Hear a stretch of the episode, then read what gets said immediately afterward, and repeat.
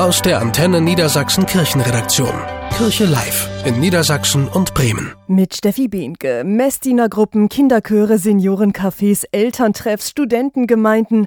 In der Kirche gibt es für fast jedes Alter das passende Angebot. Nur eine Gruppe, die fällt da ein bisschen raus, die jungen Berufstätigen ohne Kinder. Das muss sich ändern, hat sich eine Gruppe von jungen Erwachsenen in Göttingen gedacht und vor ein paar Monaten ein neues Angebot gestartet, speziell für junge Leute, die in ihrem ersten Job eine Menge Stress haben, die vielleicht öfter umgezogen sind und sich deshalb noch ein bisschen heimatlos fühlen, sagt Anna-Maria Klaassen. Sie ist Schulpastorin an einer berufsbildenden Schule. Wir wollen etwas anbieten für eine Gruppe von Leuten, die nicht in der Kirche unbedingt zu sehen sind und die aber auch keine Angebote finden. Work-Life-Spirit heißt die neue Initiative und das, was der Name verspricht, steckt auch dahinter, sagt Anna-Maria Klaassen. Also die Frage so ein bisschen nach der Work-Life-Balance kombiniert mit der Frage nach dem Glauben, nach der Frömmigkeit, nach dem geistlichen Leben? Wie findet das alles in eine Balance und äh, wie kann das auch zusammenspielen? An jedem ersten Mittwoch im Monat treffen sich die jungen Erwachsenen. Jedes Mal sind Menschen dabei, die schon länger im Berufsleben stehen.